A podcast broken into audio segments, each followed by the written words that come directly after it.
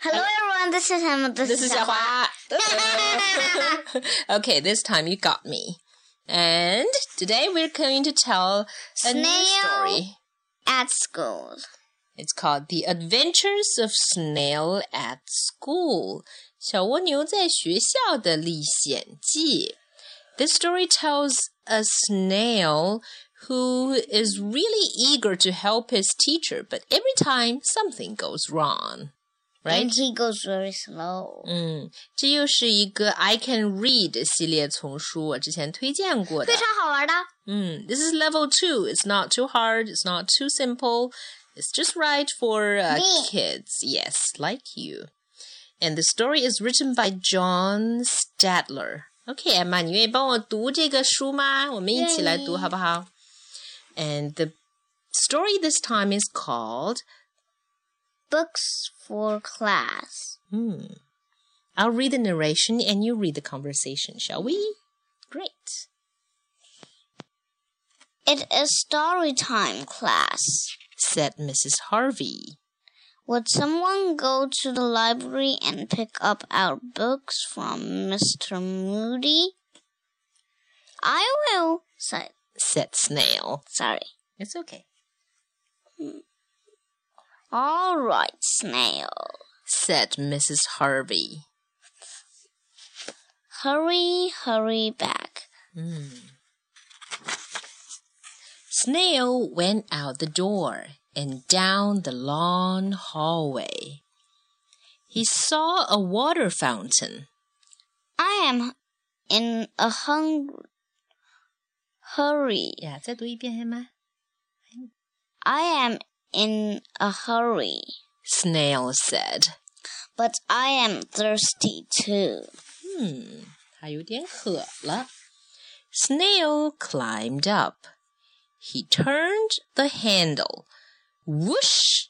Water came rushing out, Whoa! said Snail. He tumbled. 他被巨大的水流给冲下来了。 Snail splashed. Snail swam. Snail rested. Snail surfed. 他玩起水来了，对吗？他想象自己在一个小岛上，还想象自己玩冲浪。他在用铅笔玩冲浪。 Here is the library. Cried Snail. Those must be our books.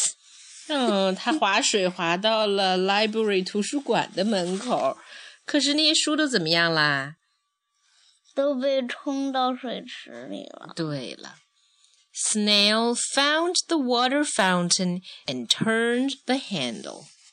All the water drained away.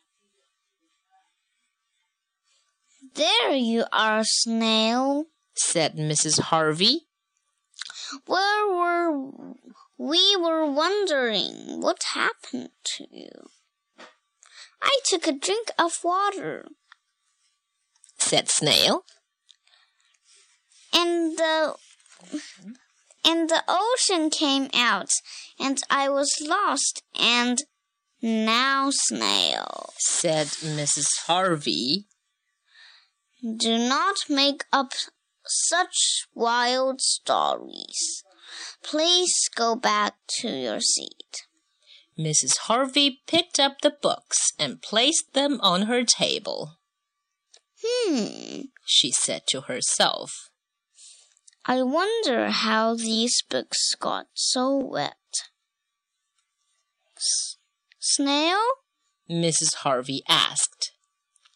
Yes, Miss uh, Mrs. Harvey. Said Snail. Oh, never mind, Snail. Mrs. Harley said. Never mind. Never mind. The end. Why do you think why do you think Mrs. Harvey said never mind, never mind at the end?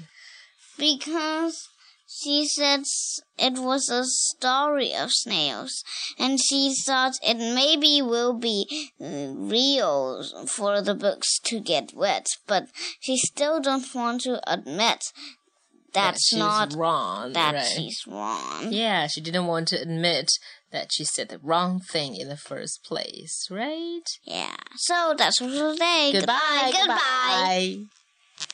goodbye.